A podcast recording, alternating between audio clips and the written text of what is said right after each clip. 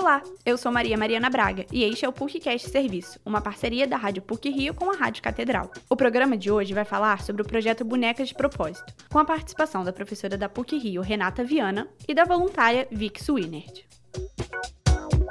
O projeto Bonecas de Propósito teve início em 2014. Hoje, a equipe de voluntários é composta por 27 mulheres que se dividem em dois núcleos, um sediado na Lagoa e outro na Barra da Tijuca.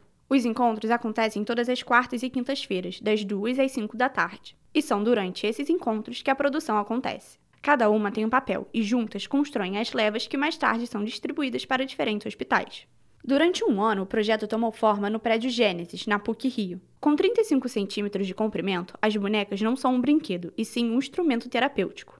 Os materiais utilizados no corpo e acessórios são o algodão e a lã, o ponto principal levado em consideração na hora de produzir é a esterilização depois da distribuição. Cada uma vem em três tons diferentes e conta com características físicas diversas que representam a questão de saúde de cada criança. O câncer, por exemplo, é caracterizado pela falta de cabelo e a opção de peruca ou boné.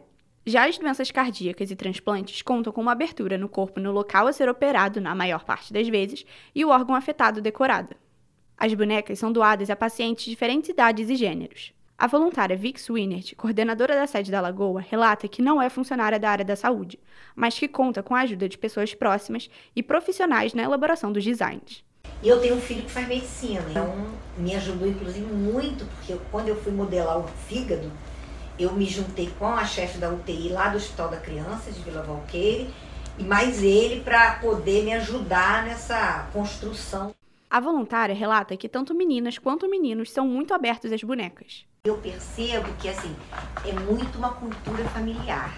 Aquelas famílias mais preconceituosas, percebe que num primeiro momento ele tem dificuldade de dizer que quer ou que gostou, mas depois acaba entrando, entendeu?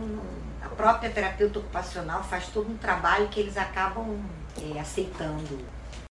A principal característica que assegura o sucesso das bonecas é a identificação de quem a recebe, junto ao auxílio da brincadeira no tratamento como conta a professora do Departamento de Psicologia e coordenadora do curso de especialização em terapia cognitivo comportamental aplicado à infância e adolescência da PUC Rio, Renata Viana.